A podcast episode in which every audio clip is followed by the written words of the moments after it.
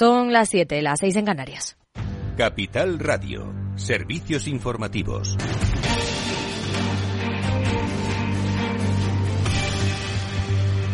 Muy buenas tardes.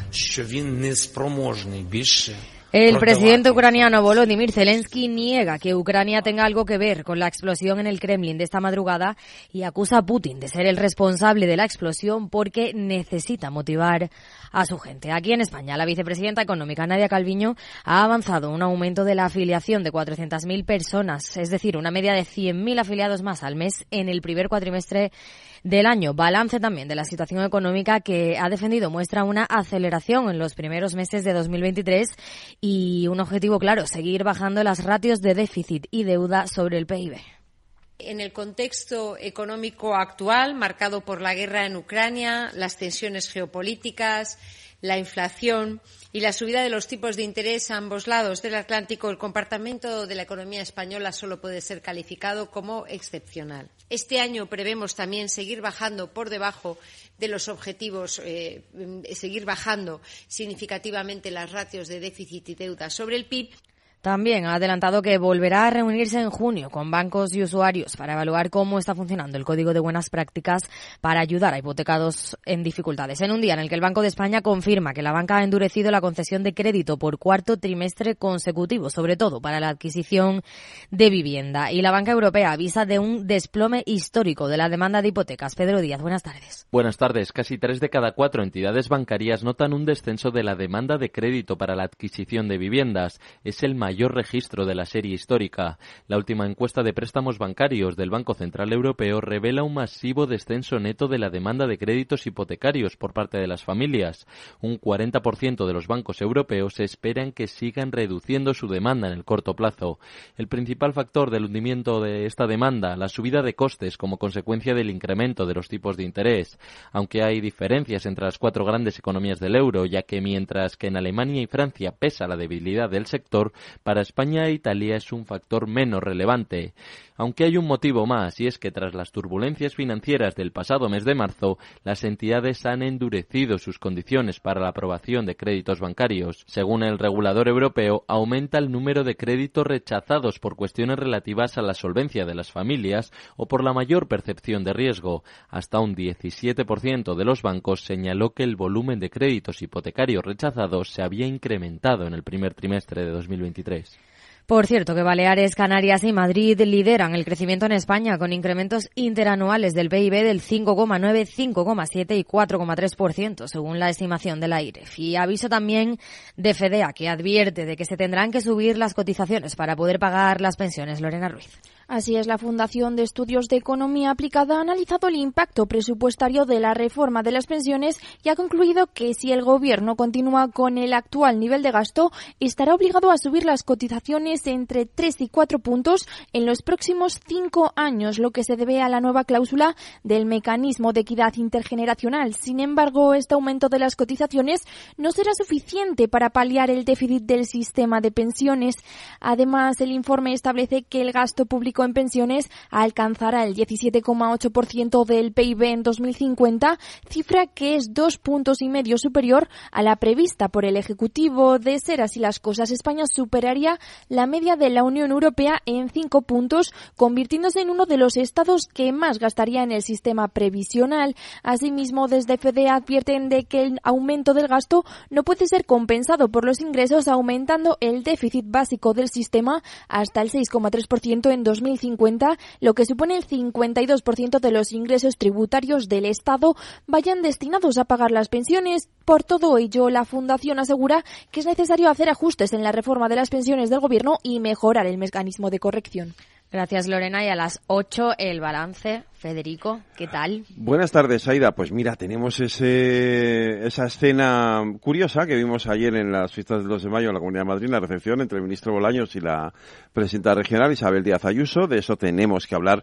Hablaremos en nuestra primera media hora y, por supuesto, en la tertulia. Y a las ocho y media, Javier Luengo nos va a contar todo lo que pase en esa reunión de la FED. Especial aquí en Capital Radio. Especial aquí en Capital Radio, ocho y media, nueve y media. Con Javier Luengo, no se lo pierdan. Pues ya lo saben, anoten.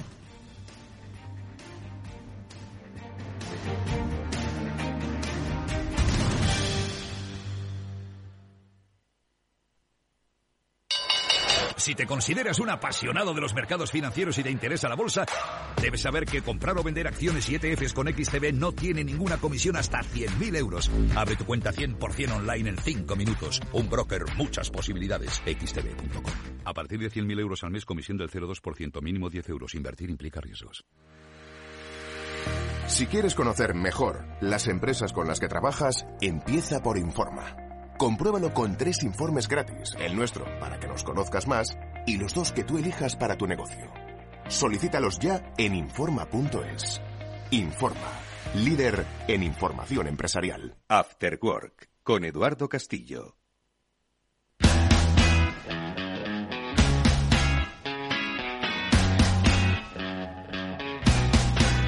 ¿Qué tal amigos? Buenas tardes, bienvenidos al Afterworld de Capital Radio que ya comienza. Enseguida vamos a saludar a Félix López. Ya le tengo por ahí. Félix, ¿cómo estás? Buenas tardes. Porque contigo quiero hablar de, pues eso, de lo que va a hacer la Reserva Federal porque algo tiene que hacer, porque algo está pasando en Estados Unidos, algo está pasando en la banca de Estados Unidos. Bueno, pues tendremos esta primera media horita para comentarlo, aunque también vamos a hablar un poco de arte, del papel que tiene hoy el arte en estos tiempos extraños y complejos dominados por lo que es más allá de la verdad. Sí, el arte es lo puramente verdadero que tenemos. Bueno, pues eh, de tiempo de arte, de este congreso sobre arte que hoy ha empezado en Santander, vamos a hablar también unos minutitos ahora al principio del programa y luego, eh, recordad, tenemos nuestro tiempo de transformación, el transformador que estará con nosotros, Roberto Carreras, que CEO de Boikers, con él y con Fabián Gradol, director de comunicación de Salesforce. Vamos a hablar sobre precisamente el papel de la voz en el futuro de las relaciones entre las empresas y los clientes.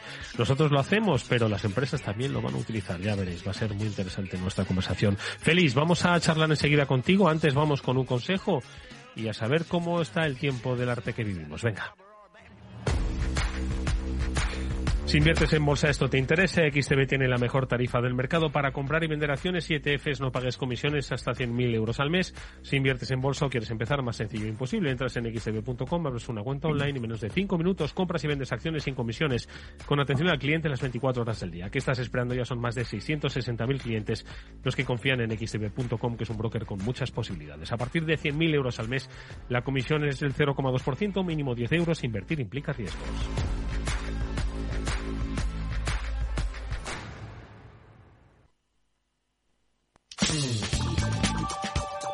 Eduardo Castillo en Capital Radio, After Work.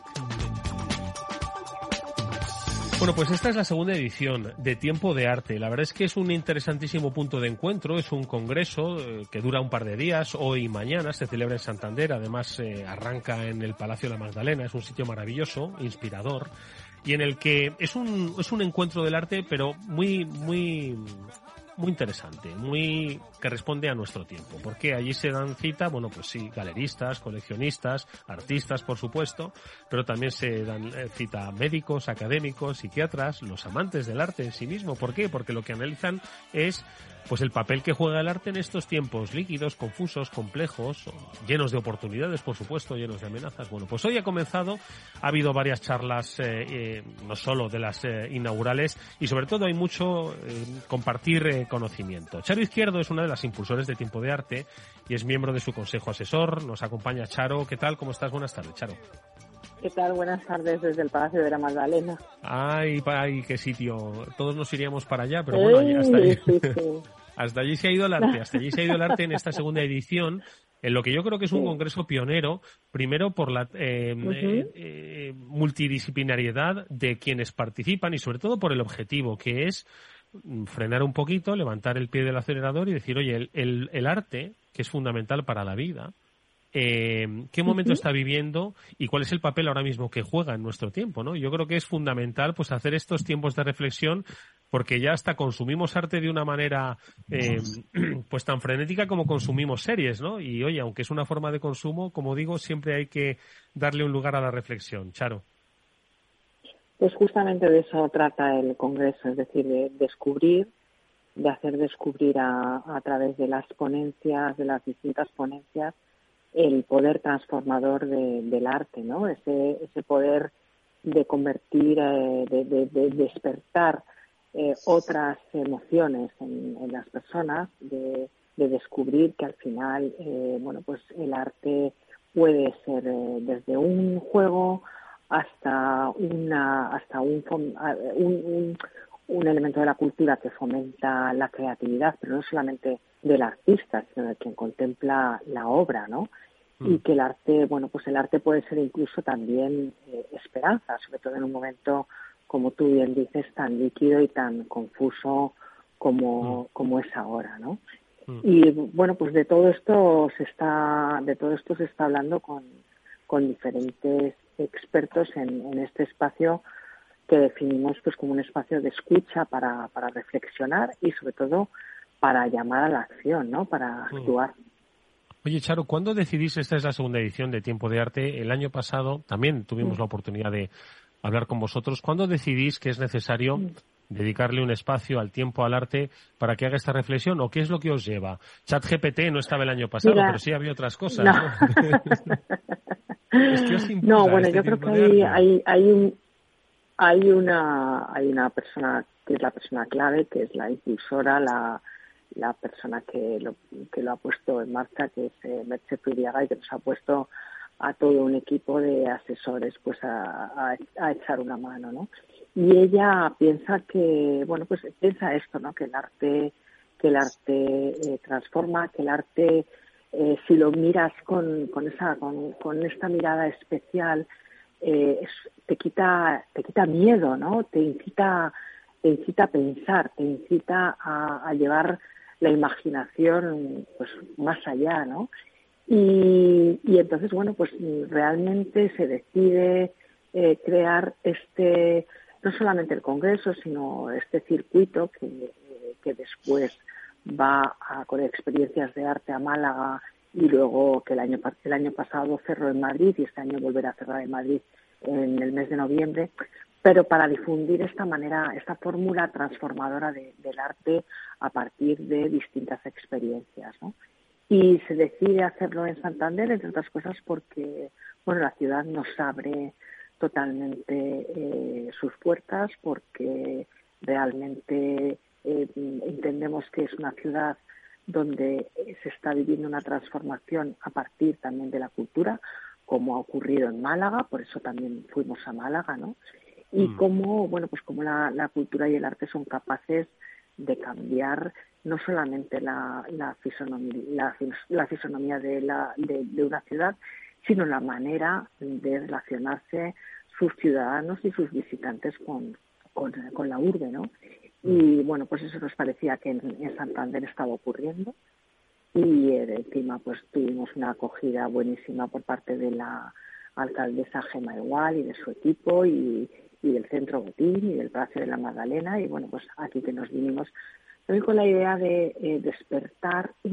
creemos que el arte es tan transformador que es importantísimo que las empresas también lo entiendan, ¿no?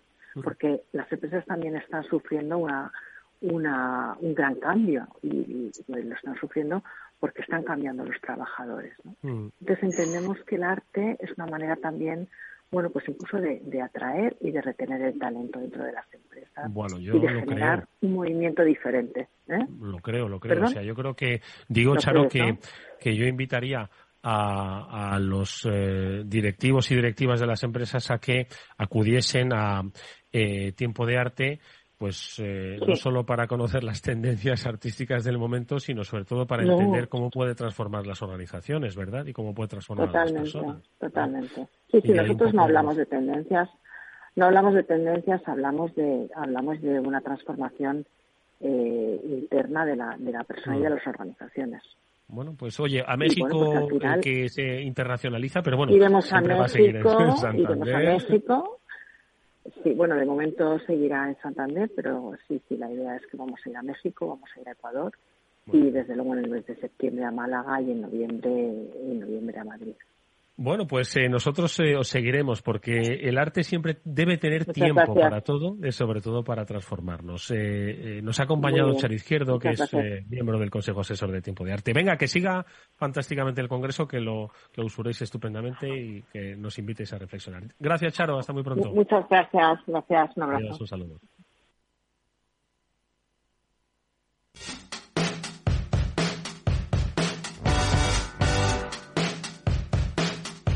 He estado escuchando atentamente sobre el poder transformador del arte. Mucho arte hay que tener ahora mismo en el mundo de las finanzas estadounidenses para comprender lo que está pasando. Luego veremos qué es lo que dice la Reserva Federal, pero yo quería un poco abordar eh, nuestra conversación hoy, un poco más breve de lo habitual, porque te acuerdas que la semana pasada, Félix, andábamos diciendo que ya nadie hablaba del Silicon Valley Bank y de los bancos americanos. Bueno, pues hoy volvemos a hablar de los bancos americanos. ¿Qué está pasando, Félix, en este entorno financiero de, de carácter regional en Estados Unidos? Bueno, la verdad es que si no lo hablamos la semana pasada, que nos habíamos olvidado un poco, la idea de que podía haber una reacción en cadena entre pequeños y medianos bancos americanos era bastante previsible, dada la manera tan caótica que se está comportando la Fed, ¿no? Mm. prácticamente ha creado la condición para que ocurra todo esto. Mm. Nos sorprende, pero así es. No han decidido tomar medidas sobre los depósitos en una situación grave y así nos vamos encontrando. La, poco a poco pues eh, la gente va a ir abandonando los bancos pequeños y, y van a tener que rescatarlos o comprarlos o ser absorbidos por los grandes otra vez, ¿no? me, suena, un poco esto, ¿no? Me suena esta película. es, algo, es algo lamentable, ¿no? Y, y bueno, pues, pues nada, hoy incluso esta gente volverá a subir los tipos de interés, ¿no? Cuando está todo el mundo bajando todos los precios por todos los lados, ¿no? Mm. Es decir, he estado revisando pues, pues, los precios de cómo estaban antes de, toda esta movida y cómo están ahora de la mayor parte de las materias primas y ya están todas más bajas que antes. Sí. El trigo ha vuelto a niveles equivalentes, la urea que antes era carísima y creó un problema mundial para los agricultores está ahora a precios de, derribo. La madera americana, ¿te acuerdas? ¿no? Sí, sí, sí. sí. comprar la mitad de los bosques por nada, ¿no? y así todo, el petróleo no digamos, ¿no? Está ya el gas licuado, el gas, el gas de tubería, ¿no? Porque como ya no se lo compramos a los rusos, su precio no se sabe. Pero en general, las patatas han subido, eso sí. ¿no? Y el aceite de oliva, pues como no hubo cosecha, nos afecta a los españoles, pero bueno, ya nos estamos pasando a otros aceites, según estamos viendo. Mm. O sea que no entiendo yo mucho la idea de esta gente sí habla ahí con los salarios, con las subidas, etcétera, pero el mundo está en una espiral deflacionista ahora profunda. Los precios de los fletes han caído, es decir, poquita, los huevos, que habían subido un montón en Estados Unidos y por ahí, pues ahora ya los regalan. nada, todo esto en dos meses. Ya, pues aquí sigue todavía el pan a 1.25, ¿sabes? Ya, pues bueno, pues porque aquí pues nada, pero eso irá, irá cayendo. Yo ya he visto las caídas de los precios en los supermercados de muchos productos están siendo muy grandes. Lo que pasa es que no aparecen, lo hacen con ofertas, con no sé qué, ¿no? Pero la, la, la, desde hace un mes a ahora los precios de los productos básicos en los supermercados han caído más de un 10%. Mm.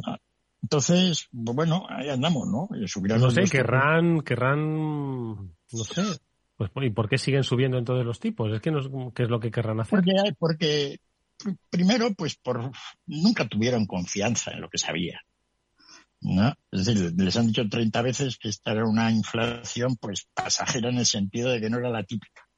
¿no? Pero no se lo han creído y sigue habiendo, y hablan con la subyacente y la perifrástica, pero en definitiva pues la FED está a lo que está. Siempre que hay un, digamos, aumento nominal, pues genera crisis. Ya está, la están montando de cine. O sea, este ha sido un montaje que realmente requiere experiencia, ¿no? Ya que han montado con los tipos de interés de la deuda, vendiendo primero la deuda a todos los bancos, luego subiendo los tipos, ¿no? Centenares de miles de millones de euros, de dólares perdidos ahí. Todo por ello. ¿No? Es una cosa en fin, no sé lo que harán, ¿no? Esta tarde, ¿no? Federico pues ha anunciado que va a hacer un monográfico sobre el tema. Sí, Javi Luengo va a dar, va a dar así un seguimiento. Nos ¿no? De, lo que ocurre. Pero vamos, lo que hagan va a estar mal, seguro, porque no Oye, nada. Oye, Félix, y yo ya solo por curiosidad, esto de los banquetes estos americanos, digo banquetes porque son bancos más pequeños, ¿no? Más regionales, que son como nuestros bancos, operan un poquito con esa misma dinámica de pues eh, tomar depósitos, hacer pequeños préstamos, emitir tarjetas, financiar. Sí, básicamente, básicamente toda esa banca regional pues era un poco como los bancos pequeños en España. En España ya no quedan, ¿no? Entonces, pues como antes podía ser no tampoco una caja de ahorros, pero sí una caja de ahorros ya digamos más banco, ¿no?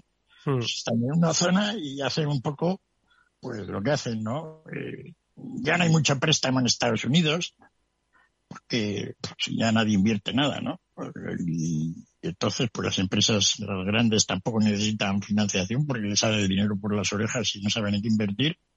Entonces, pues el tema de las hipotecas, que aquí en España pues es muy importante, ¿no? Pues la, hipoteca para, para la vivienda, ¿no? En Estados Unidos no tanto, porque todo aquello, ya sabéis, se titulariza, mm. pero sí es bastante importante lo que es la financiación inmobiliaria, pues por ejemplo, para centros comerciales, edificios, etcétera, ¿no? Para el sector, digamos, y ahí pues, que, es un sector que va muy mal en Estados Unidos, pues a todos estos banquillos les tiene cogidos un poco. Y eso es un poco lo que la gente yo creo que va mirando. Oye, ¿cómo andarán estos? A la hora de...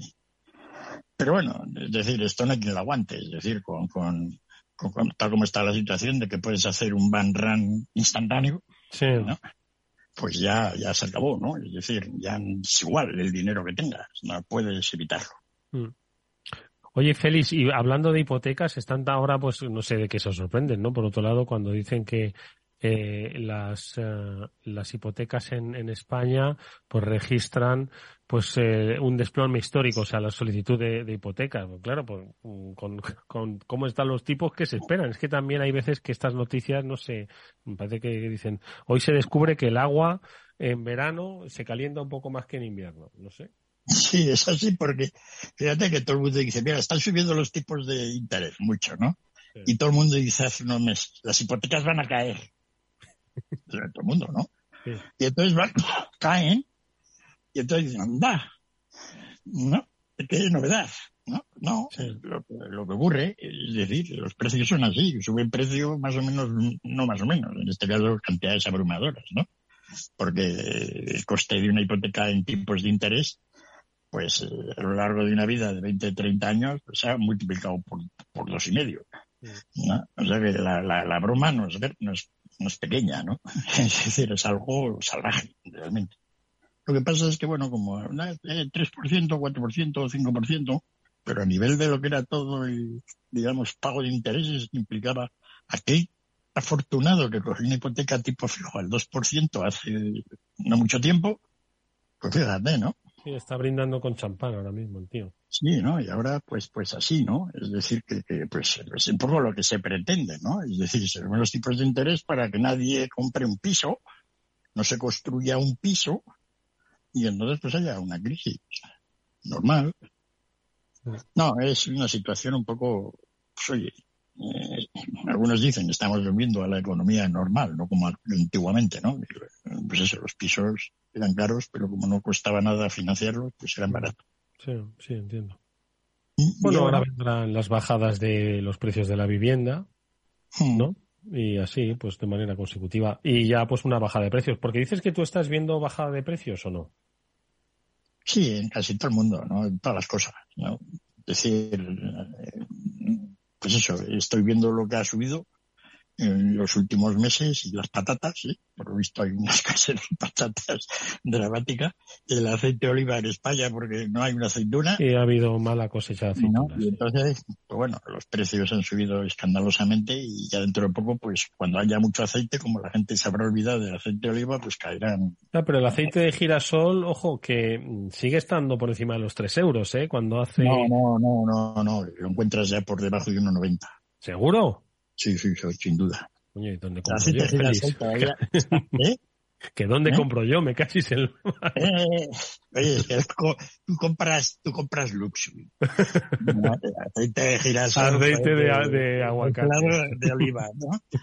No, pero el aceite de girasol está ya por debajo. O sea, que entonces esto está moderándose, ¿no? Pero bueno, hay quien dice que hay precios que no van a, que no van a volver a como estaban hace un año y medio, dos años, y que ahí se van a quedar. No, pero yo creo que van a ser pocos. Si el aceite de oliva encontrar una cosecha, caerá las patatas, bajará el pan, el trigo ya vuelve a estar a 500, está a precios de hace dos años ¿no? en el mm. mundo. O sea, que otra cosa es que los mercados locales de cereales, pues con el coste del transporte, etcétera, no se uniformizan, ¿no?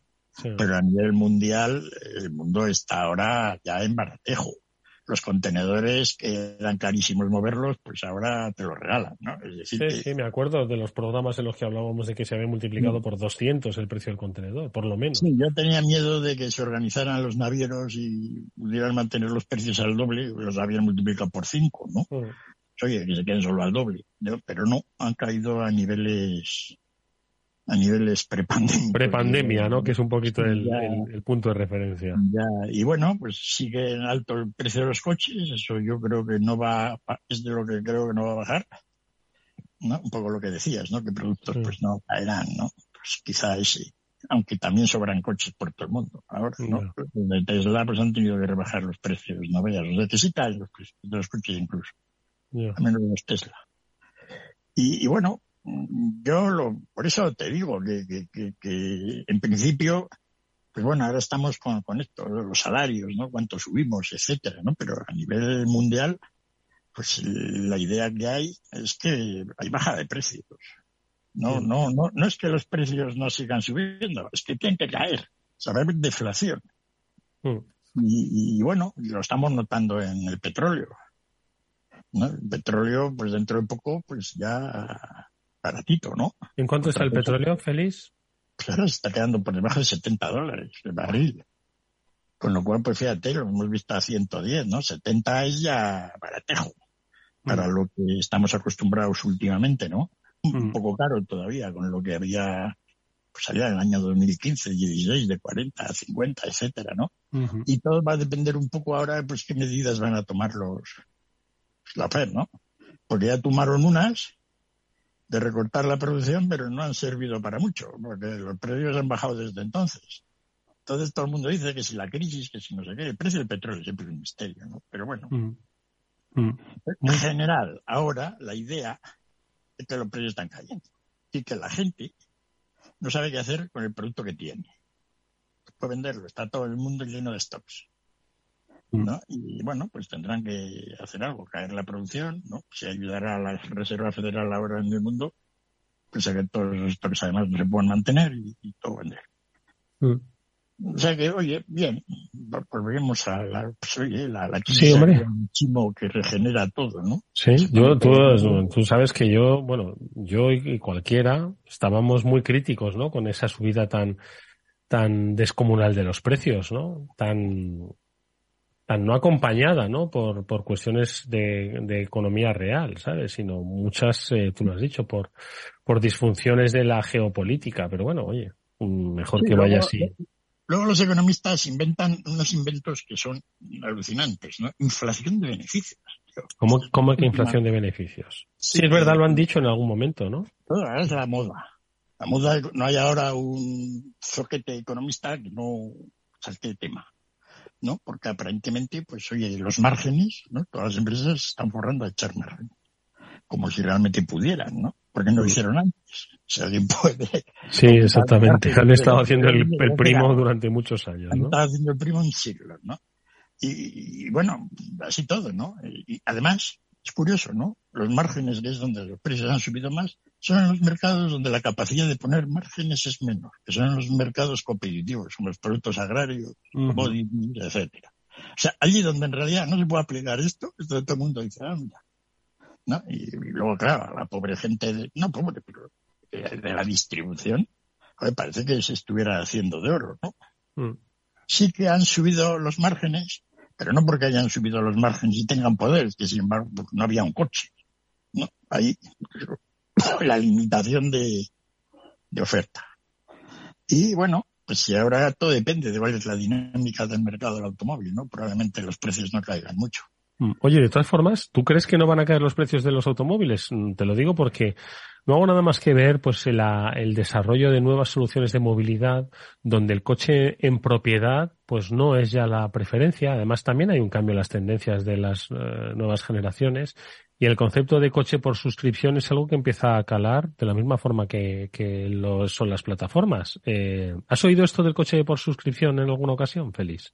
Bueno, bastante, ¿no? Es decir, la idea de que el coche tal como lo entendemos, todos con nuestro coche en el garaje parado, mm. pues, pues, o con poco uso, ¿no? Porque no hay, probablemente no hay un bien caro que hagamos menos uso de horas al año, ¿no? De las 8.766 horas de un año, pues no sé cuánta gente puede usar el coche. Hay, que, hay que lo usa mucho, así están los kilómetros, pero bueno. Pero sí, es, cierto, es cierto. Pero bueno, muy poco, ¿no? la mayoría no. Y, entonces la idea de que todo ese goste pues no se tenga y se solucione con medidas, pues como tú dices, ¿no? Coche compartido, no sé qué. En realidad la idea básica es el coche es eléctrico, está parado en la esquina y lo coges y te lleva a un sitio y vuelves y tal, ¿no? Es decir, un poco lo que tú siempre has sido un innovador. ¿no? Ahí con las bicicletas.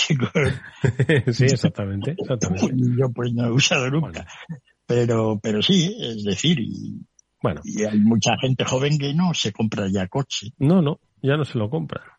Mm. Ya no es la segunda compra más importante en la vida, sino quizás viajar, vivir, no lo sé. Bueno, bueno sí, lo hablaremos con Chimo si te parece, ¿vale? La próxima vez que nos citemos todos aquí en la radio. Nosotros, Félix, de momento, dejamos aquí nuestra charla. La semana que viene volvemos a charlar, ¿vale? Si quieres traerte algo de literatura económica, fenomenal, que hace tiempo que no nos das alguna recomendación y vamos a ver si para entonces algún banco mediano en Estados Unidos ha vuelto a desaparecer. Yo lo siento por las regiones allí que disfrutaban de su banquito, pero así es como está el mercado. Veremos qué es lo que hace la Federal. Oye, Félix López, que muchas gracias, que nos vemos la próxima semana. ¿Te parece? Vale, saludos a todos. Venga, y nosotros lo que hacemos es ahora ir con nuestro transformador. Ya os he dicho que vamos a hablar de el futuro de la voz. Vamos a hablar con Roberto Carreras de Boikers, interesantísimo. Venga.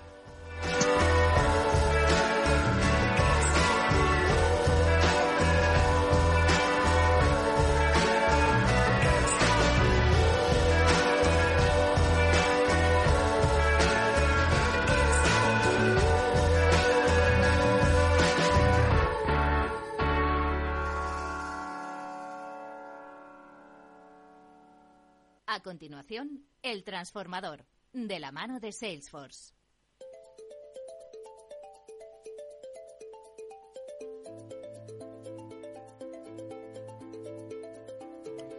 ¿Qué tal? Pues eh, ya empezamos nuestro transformador. Ahora sí, nos ponemos esa etiqueta tecnológica y digital para hablar de un tema apasionante. El mundo de la voz aplicado al mundo de los negocios, a la disrupción tecnológica. Estoy seguro de que con nuestro invitado hoy vamos a descubrir nuevas posibilidades y nuevas oportunidades que nos puede dar precisamente la voz aplicada, como decimos, a estos mundos, vinculada a la inteligencia artificial, a los dispositivos asistentes de voz. Yo estoy seguro de que eh, Roberto Carreras, que es fundador y CEO de Boikers, nos va a abrir un panorama muy interesante, desafiante y apasionante. Roberto Carreras, ¿qué tal? Bienvenido a este transformador. ¿Cómo estás? ¿Nos escuchas, Roberto? ¿Qué tal? Muy buenas tardes. ¿No nos escucha Roberto? Bueno, pues vamos a saludar, si os parece, a Fabián Gradolf, que es el director de comunicación de eh, Salesforce. Fabián, ¿tú nos escuchas bien? Yo sí, perfectamente. Vale, pues Fabián, ahora vamos a intentar recuperar la comunicación con Roberto Carreras. Roberto, ¿nos escuchas? No, no nos escucha Roberto. Bueno, pues ahora enseguida vamos a conectar con él, pero antes, Fabián, si te parece, vamos a recordar un, tema, ¿no? Y es de todas las compañías que han pasado por eh, nuestro, nuestro programa, empresas que nos han hablado de sus disrupciones, de sus aplicaciones, de sus transformaciones, yo creo que eh, pocas de ellas nos han hablado que han incorporado la voz como parte de sus eh, estrategias de cambio, estrategias de disrupción. Algunas la han pasado por ello, pero me suena que son pocas. ¿eh? Sí, realmente en, la trayectoria que llevamos en el transformador no hemos dedicado eh, mucho tiempo al tema de, eh, la voz, aunque es una tecnología que se está introduciendo en muchos ámbitos de nuestra sociedad y también de los negocios. No digo que sea una tecnología nueva, la voz se lleva utilizando mucho tiempo y a ti te lo vamos a decir, Eduardo, que trabajas en la radio, ¿no? Pero evidentemente en el ámbito corporativo eh, lo que estamos viendo ahora es un, tema eh, de un desarrollo muchísimo más intenso. Lo vemos en parte en estrategias de marketing y comunicación, como es el tema de eh, eh, de los podcasts, por ejemplo, que es algo que está eh, totalmente de moda, pero lo vemos también en otras áreas, ¿no? En la introducción de la voz en los servicios de atención al cliente, la introducción de la voz en, interacciones del cliente con el con la empresa eh, muchas veces voz directa, llamada telefónica, pero otras veces estamos hablando de aplicar la inteligencia artificial a la voz, ¿no? ese, ese, ese rastro que va dejando un cliente de las relaciones, las interacciones que tiene con una empresa, eh, se le pueden aplicar eh, la inteligencia artificial, hacer transcripciones de esa voz eh, de manera automática, de manera inmediata, en tiempo real, y que con esas transcripciones y mediante el uso de inteligencia artificial, toda esa conversación que antes se podía quedar grabada, pero se perdía en el historial porque habría, había que abrir un archivo y escucharlo, ahora mismo se puede incorporar de forma eh, completa y de forma eh, automática en todo ese ámbito de relaciones con los clientes. Bueno, pues ahora sí que vamos a poder saludarnos. Escucha Roberto Carreras. Hemos dicho es socio, es fundador y CEO de Boikers. Roberto, ¿qué tal? Buenas tardes. ¿Qué tal? Buenas tardes, ¿cómo estáis? Encantado de saludarte y de escucharte, ¿no? Por favor, estábamos hablando de voz y nos eh, faltaba esa voz. Nos estaba explicando Fabián, ¿no? Las muchísimas e inmensas posibilidades del mundo de la voz. Em, yo creo que nos gustaría un poco conocer, pues, cómo tú que eres una persona que te has aproximado a muchísimas tecnologías como consultor de grandes eh, compañías en muchas áreas complejas como es el mundo del blockchain, pero hoy tienes el foco puesto en la voz y todo lo que a través de su aplicación tecnológica y digital puede servir de disrupción a empresas, ¿no? Sí que me gustaría un poco, Roberto, que nos hablases, y yo creo que eso nos serviría también para conocer tu trayectoria, cómo te has aproximado al mundo de la voz, porque hay quienes han dado la voz aplicada a la tecnología como no como ni mucho menos muerta. Todos, yo tengo un asistente de voz que lo uso todos los días, ojo, pero quizás es, algunos piensan que se adelantaron al mercado, otros quizás como tú dices que es que el mercado ya está aquí y se puede aprovechar, ¿no? ¿Cómo te has aproximado a la voz? Totalmente. Pues, bueno, mira, hay una cosa que es muy importante lo que dices, ¿no? El, fenómeno boom de los asistentes virtuales, este que vivimos todos hace unos años, cuando llegan al mercado eh, Alexa, Google Assistant, ¿no? Y de repente parece que van a cambiar el futuro, van a cambiar el contexto, la relación de las empresas y demás. Y, bueno, como toda innovación, al final supone una disrupción y, un entendimiento, ¿no? Entonces pasó ese momento con los asistentes virtuales, creo que fue al año siguiente con el blockchain Bitcoin, el año pasado fue el metaverso, este año es la inteligencia artificial. Eh, estos cambios exponenciales, eh, o sea, o, estos cambios tecnológicos cada vez son más exponenciales y lo estamos viendo ahora con, con herramientas como el GPT, ¿no? Pero nosotros tocamos todo el ecosistema que tiene que ver con la inteligencia artificial conversacional, es decir, aquella rama de, de la inteligencia artificial que no toca la parte visual, que no toca tampoco quizá la parte más robótica, sino que se encarga de hacer entender a las máquinas la forma en la que nosotros como personas nos hacemos entender, es decir, cómo es nuestro lenguaje, cómo ese lenguaje eh, cuando lo soltamos por la boca tiene formas de ondas y se entiende en otra persona que lo recibe. Entonces, todas esas tecnologías que están dentro de la rama de la inteligencia artificial son las que nosotros tocamos y las que posibilitan, por ejemplo, pues que Alexa pueda ser Alexa, que Alexa, es decir, pueda transformar una onda que le llega, que es nuestra voz, en algo que ella entiende, que es primero texto y luego un código para ejecutar cualquier acción, que pueda ser la consulta del tiempo, la consulta de la hora o cosas más complejas, y devolvernos siguiendo el proceso ese a la inversa, es decir, transformando esa consulta en ceros y unos, luego en texto y después finalmente en un audio que nosotros somos capaces de entender, ¿no? Todo eso son un montón de tecnologías que suponen que, bueno, que junto a la capacidad de computación que hay en la nube al final sea eh, posible que una máquina que no, no, que no está hecha para eso entienda nuestra forma de comunicarnos, ¿no? Y al final igual sucede con fenómenos como ChatGPT, ¿no? Al final lo que está detrás es un gran modelo de un gran modelo es el alumno, ¿no? De inteligencia artificial que se le está enseñando algo, en este caso se le está enseñando a entender muy bien el lenguaje, el lenguaje humano para que ante cualquier consulta que les lancemos y habiendo sido entrenando, viendo muchos ejemplos, pues sea capaz de respondernos eh, en este sentido, ¿no? Entonces, al final, son un montón de tecnologías que, que posibilitan eso, que las máquinas al final entiendan cómo nosotros nos hacemos entender también, ¿no? Entre nosotros. Mm. Esa es la clave. Y eso lleva años y años y años intentándose y no ha sido hasta que han confluido desde el año 2017 un montón de factores, pues computación, inteligencia artificial, aprendizaje automático, procesamiento de lenguaje natural, el TTS, el text-to-speech o speech-to-text, que es la inversa, eh, y que todo haga que, bueno, al final sea posible que yo le lance una consulta a una máquina a través de texto o voz y sea capaz de, pues bueno, de responderme, ¿no? Al final, en, un grado de precisión cada vez mucho más elevado, ¿verdad? Entonces, eh, nosotros empezamos a tocar este mundo eh, bueno, para dar un poco de sentido a cómo las marcas al final podían empezar a relacionarse con, pues eso, con públicos, igual que lo hacen en otros ecosistemas a través de este ecosistema conversacional, ¿no? Por llamarlo de alguna manera. Oye, y, una cuestión, Roberto. Eh, la voz para que nos escuchen y voz para que nos hablen, ¿no? O sea, ¿hasta dónde puede llegar esa voz? Porque mira, yo quiero que escuches una cosa que le he pedido a Jorge Zumeta que nos ponga, que esta es la voz que nos habla de Capital Radio, que todavía suena un poco mecánica. A ver, Sarabot. Siempre es un placer volver con el jefe, pero no estuvo mal. Vale, este es el robot que tiene Luis Vicente Muñoz por ahí y que le habla de vez en cuando y que claramente se le identifica como una como un como un robot, ¿no? Entonces, eh, esta es Sarabot. Eh, su voz, pues se nota que quizás es un poquito más artificial. ¿Dónde podemos llegar con la voz? Pues mira, eh, Sarabot a día de hoy eh, es, es, muy, muy, muy, muy mejorable. Sarabot ya, ya mañana probablemente pierda el puesto. Madre mía, que no te oiga ni la propia Sara ni Luis Vicente, ¿no? No, no, mañana se lo decimos, pero eh, no, no, es, es terrible cómo suena respecto a cómo a día de hoy hay calidad, ¿no? Al final en el mundo de las voces eh, creados con inteligencia artificial.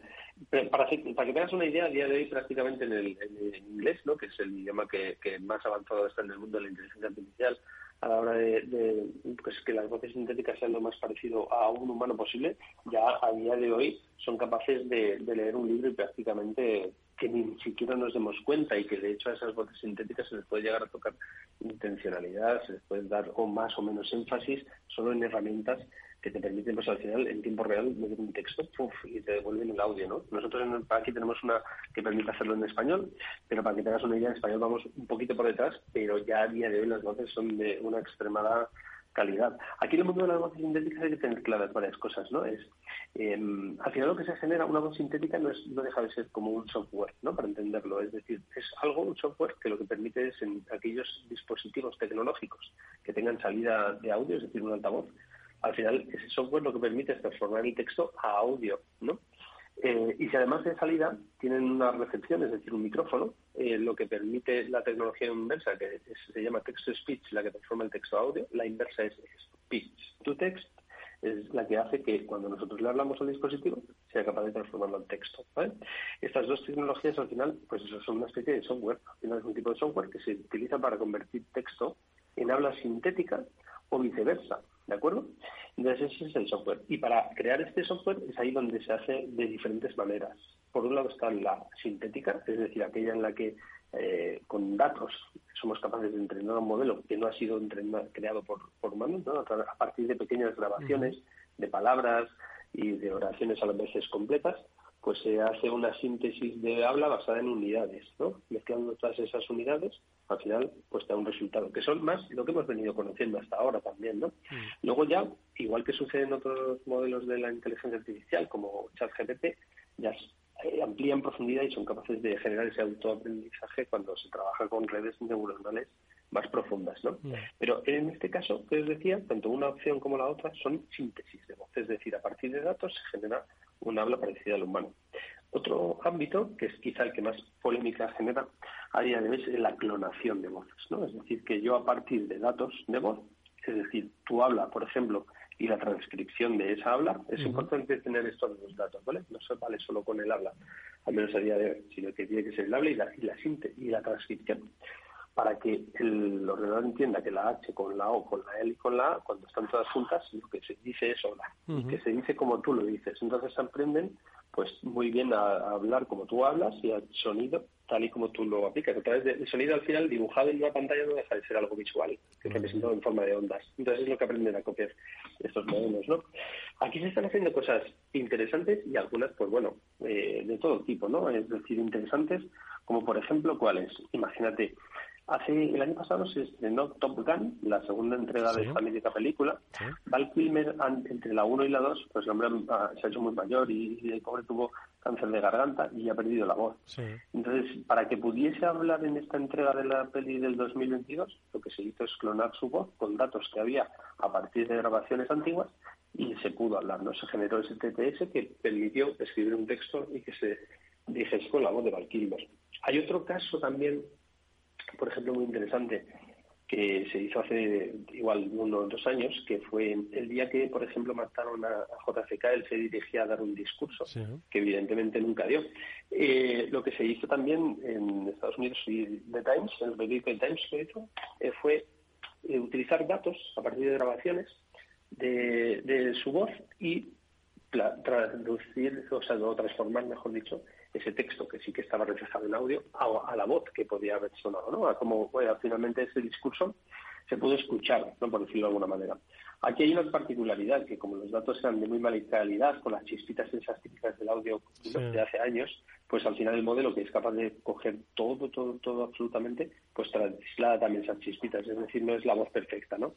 De hecho, por ejemplo, cuando se hace clonación de voces con, con locutores humanos, por ejemplo, que nosotros hemos hecho en alguna ocasión, tienes que grabar siempre en el mismo estudio, en las mismas condiciones, a las mismas horas, para que no haya ni la mínima variabilidad, porque nosotros al final es muy difícil que percibamos un cierto rasgo en la voz, que esté esa voz cansada. Bueno, a veces sí, pero eh, si es de gente conocida, si no, la inteligencia artificial es capaz de analizar millones de variables, miles de variables ahí en cada milisegundo de la voz, de manera que un mínimo ruidito, un mínimo carraspeo, cualquier cosa que haga variar la voz va a hacer que el modelo al final también traslade esa, esa, ese ruidito, ¿no? Por decirlo de alguna manera. Esto es muy interesante. al final también abre es fascinante esto, ¿eh, Fabián? Sí, yo, yo me estaba pensando ahora, Eduardo, que, que si te descuidas te clonan. No, no, vamos. te quitan el puesto de trabajo, aquí vemos a un... no, a Sarabot, sino, sino a, a Eduardo, directamente, ¿no? Sí, sí. Seguro que queda poco. Bueno, mirad, sí es interesante este asunto, que a día de hoy ya eh, bueno, este hecho de, nuestra identidad vocal es, única, es tanto como es tan importante a nivel legal como el derecho de, nuestro derecho de imagen, ¿no? es, como eh, nuestra voz es un signo de identidad, ¿no? Mm. reconocido como tal. Y único e irrepetible, es decir, no hay ninguna voz igual. Entonces, eh, esto hace que ya sistemas de identificación en banca, por ejemplo, o en un contact center, se esté utilizando la voz como uno de los elementos ¿no? para identificar a un usuario. Y no solo eso, sino usos más interesantes. Por ejemplo, al final todo este concepto se conoce como los biomarcadores de la voz los biomarcadores de la voz se están utilizando en el mundo de la salud para anticiparse a, eh, enfermedades, por ejemplo, a través de la voz se pueden detectar enfermedades cardíacas, se pueden detectar unos trastornos mentales, se pueden detectar principios de Alzheimer, porque son todos ellos enfermedades que afectan y van afectando gradualmente a, la voz, ¿no? Entonces, al final hay ciertos estándares y patrones que se están trabajando e investigando para precisamente reconocer y, poder anticiparse ¿no? a determinadas enfermedades a través de nuestra voz. ¿no? A, mí se me está ocurriendo, Roberto, ya un, un, argumento para una película de ciencia ficción con clonadores de voz para identificarse en los bancos y cosas por el estilo, ¿no? O sea que eh, realmente da mucho juego. Y, de hecho, eh, has dicho algo significativo, ¿no? La voz es muy única, efectivamente es, es una señal de identidad y cada persona eh, tiene la suya, ¿no? Entonces, si estamos hablando de, de estos que de momento son, son servicios que se pueden prestar, ¿no? De, de clonar voces, pues para hacer eh, cosas de marketing y tal, sin estar utilizando a un locutor y tal. ¿Qué, cómo, estaría ahí el tema de, eh, a medio y largo plazo de los derechos, ¿no? De, de esas voces, ¿no? Imagínate que, que, no sé, grabamos mi voz o la de Eduardo por, para hacer un, una, un acto concreto y tal, pero bueno, al final eh, eso queda grabado, queda registrado y, y hay un robot dotado de inteligencia artificial capaz de utilizar nuestras voces para otros fines, digamos, ¿no? Entonces, ¿cómo, ¿Cómo verías tú o cómo crees que, puedes, eh, que puede afectar esto a temas incluso regulatorios en el futuro? Aquí ya has tocado un melón interesantísimo, ¿no? Porque es eh, sí, sí, tal cual. Y además que está precisamente en este momento está generando mucha polémica a nivel nacional e internacional, eh, porque, bueno, te, hablo incluso de, un caso real, ¿vale? Aquí que ya, que ya es posible hablar de él. Google Maps o Google como compañía en su momento realizó un casting ¿no? para llegar a, dar con la voz de Google Maps al final, porque ellos querían partir para mejorar la calidad del, resultado de, una voz humana, ¿no? para tenerla en Google Maps. Entonces se hizo un casting, a ese casting la gente acudió, los locutores, como si acudiesen a cualquier otro tipo de casting sin saber a qué iba a ser, pagado como un casting normal, es decir, por eso mira, una vez que ya se selecciona la voz, se cogió una persona que se pegó una paliza a grabar datos y datos y datos y ahí se le dijo, oye, mira, no, esto es para entrenar a, un asistente virtual de Google. Entonces ella eh, bueno, que se llama Nikki García, podéis buscar el caso. Sí, sí, es una, eh, una conocida voz y es dobladora, locutora, cantante, sí, sí, sí. García, Totalmente, efectivamente. Pues ella fue la, es la voz de Google Maps, pero eh, Google Maps le pagó todo el trabajo como un trabajo normal y al final Google Maps utilizó esa mm, voz en todos los dispositivos donde, pues tanto móviles como GPS y demás, y no solo eso, sino que esa voz se liberó desde la herramienta que tiene Google de voces para que cualquiera pudiese hacer usos.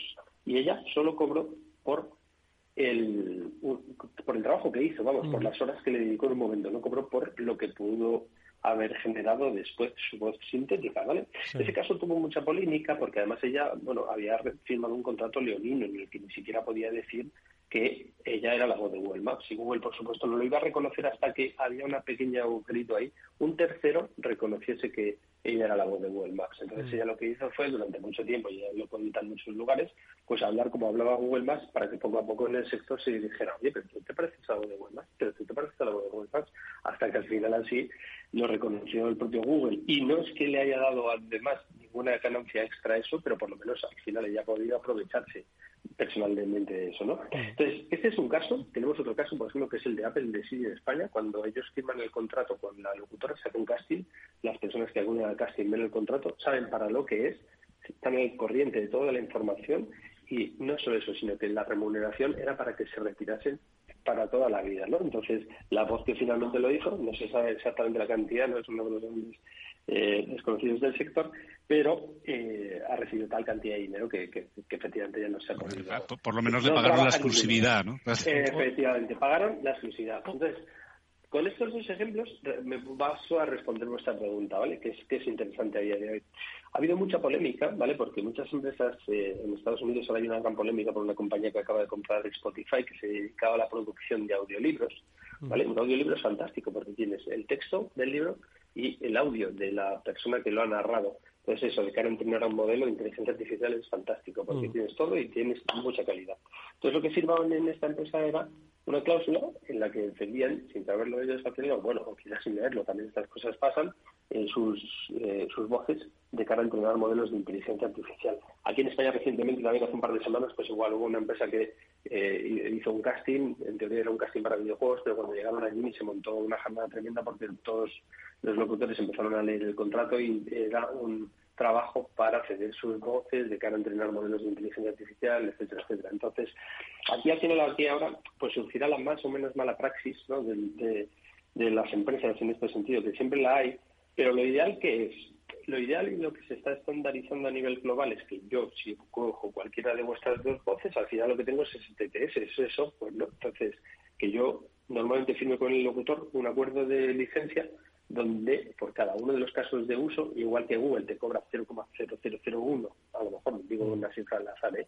por utilizar una voz sintética, por cada vez que haces una transformación de texto a audio con sus voces, pues yo le pueda pagar a ese locutor ni 0,00 lo que sea, pues si su voz se utiliza en un anuncio, si su mm. voz se utiliza en un player de web o donde quiera que se pueda llegar a utilizar, ¿no? que es infinito en los casos de uso. Mm, oye, Roberto, ¿en, ¿en, qué escenario nos estamos moviendo hoy? Es decir, el mundo del podcasting está teniendo pues un, un crecimiento muy destacado, no solo en España. Eh, cada vez se reconoce más con que la herramienta de podcast eh, o de branded podcast es una herramienta muy eficaz comercialmente. Es decir, la voz está empezando a a tener eh, o a, quizás a reivindicar y recuperar el espacio, digo ya en, en, en, áreas comerciales, en áreas de negocio, ¿las empresas van a poder aprovechar con eficacia el uso de la voz en sus negocios? Totalmente, mira, eh, acabas de dar con una clave. ¿no? Hay, hay, una particularidad que tiene el audio, ya la tuvo siempre, que es que era el acceso era muy difícil de acceder a él. O sea, evidentemente el radio lo hemos, o sea, el audio lo hemos vivido todos en la radio convencionalmente y la radio la hemos puesto en el coche, en transistores, en sí. donde sea, ¿no? Pero el audio digital tenía el gran problema que es eh, la cantidad de la accesibilidad, por decirlo de alguna manera. ¿Qué pasa en los últimos cuatro o cinco años? Que se consolida el consumo on demand del audio a través o gracias sobre todo al crecimiento y la gran apuesta eh, de plataformas como Spotify, Storytel, mm. Podimo, eh, Audible, ¿no? Cada vez tenemos muchas más opciones, con lo cual la oferta cada vez es mayor de plataforma. Por otro lado, la oferta de contenidos, por tanto, también es mayor. Y hay un punto que también a mí me parece importante, que es la democratización del acceso. Es decir, hay, si hay algo que tiene Internet es que cuando las cosas son accesibles es cuando los usuarios las cogen, las hacen suyas y, surge toda esta economía de creadores, ¿no? Los youtubers, los tiktokers, los instagramers, los tal, de las, ¿no? Hacen los influencers. O sea, son usuarios generando contenido y que llegan a millones de usuarios también al mismo tiempo. Eso por primera vez ha pasado en el mundo audio, es decir, a día de hoy es fácil hacerse un podcast, ya no necesitas un estudio de grabación, un técnico de sonido, un tal. Evidentemente, para cuanta más calidad quieras, esto es como el cine, mejor puedes hacerlo, ¿no? Mm. Puedes hacer una película de Hollywood o te puedes grabar un vídeo casero con un selfie. Pues eso es lo mismo, ¿no? El concepto de calidad varía, al final lo que importa es el contenido y quién lo crea y cómo le da difusión, ¿no? Entonces, es muy importante porque al final por esos factores, demanda, oferta, acceso, cantidad y democratización, pues al final el audio fluye como cualquier otro contenido en Internet. Y, a eso le unimos una cosa que es muy importante. Nosotros, bueno, para que te hagas una idea, no solo producimos podcast, también hacemos video podcast, también hacemos transformar eh, presentaciones, informes, memorias, eh, todo ese tipo de cosas, de presentaciones de formación de empresas en audio. al final, los directivos, ¿no? o cualquier empleado, entre las reuniones, su trabajo, pues ya cada vez tenemos menos tiempo para leernos un informe interesante, una presentación comercial o tal, que todos al final pues paseamos al perro, vamos al gimnasio, vamos al coche en trabajo o en transporte y en esos momentos aprovechamos para escuchar audio, ¿no? También. Entonces al final el audio está ganando mucho espacio. Si a todo este contexto, además le añadimos una cosa muy importante para nosotros también, que es que el audio, gracias a la inteligencia artificial, cada vez es más fácil de transcribir y por lo tanto de buscar dentro de él, ¿no? al final yo no puedo analizar todo el audio que hay cada día en España, entre las radios, eh, los podcasts, ¿no? etcétera, etcétera. Pero sin embargo, si le aplico inteligencia artificial, soy capaz de transcribirlo, soy capaz de aplicar procesamiento de lenguaje natural, es decir, entender qué pasa ahí, pues cualifico también el audio de alguna manera, ¿no? Entonces, es, eh, es fascinante, la verdad. Es fascinante todo lo que hay que eh, hablar precisamente de la voz en el futuro y del papel que va a jugar en el mundo de los negocios, en el mundo de las relaciones, en el mundo de las eh, comunicaciones interpersonales. Lo hemos aproximado hoy con Roberto Carreras, fundador y CEO de Boikers, apasionante tema. Tenemos que repetir porque hay mucho de lo que hablar. Te agradecemos mucho, Roberto, que hayas estado con nosotros. Mucha suerte para el futuro. gracias a vosotros. Y por supuesto a Fabián Gradolf, el director de comunicación de Salesforce, por ponernos en la pista de tan interesante contenido como el que nos ha traído Roberto. Fabián, gracias como siempre. Gracias y a mí también se me han quedado muchas preguntas en el tintero. Habrá que, repetir, habrá, que repetir. Nosotros, pues precisamente con este objetivo, nos eh, despedimos hasta el próximo programa de este transformador que vendrá como siempre con muchas más experiencias de cambio digital. También nos despedimos hasta mañana que volverá el programa a la misma hora a las 19 aquí en la sintonía de Capital Radio. Adiós.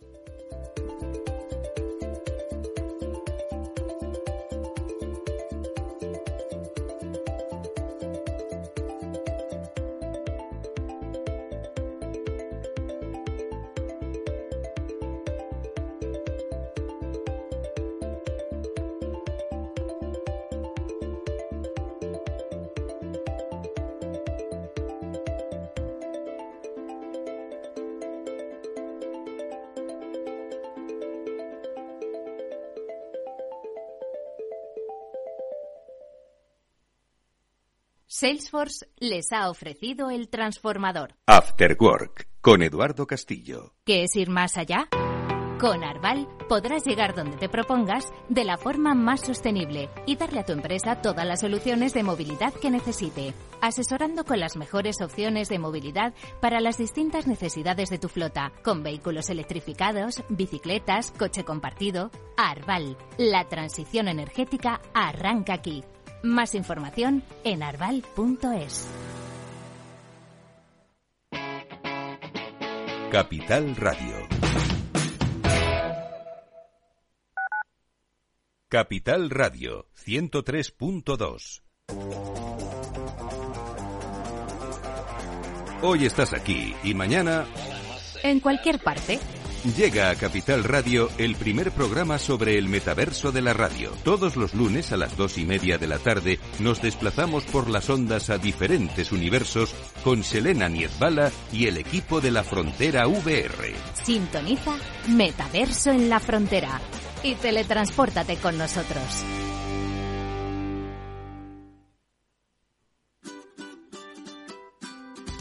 Mesa y Descanso es el programa donde Mar Romero te acerca cada fin de semana los mejores productos, te invita a disfrutar de los buenos vinos de cada denominación de origen y a conocer restaurantes y lugares de ocio con un encanto especial. Mesa y Descanso, los domingos a las 13 horas, aquí en Capital Radio.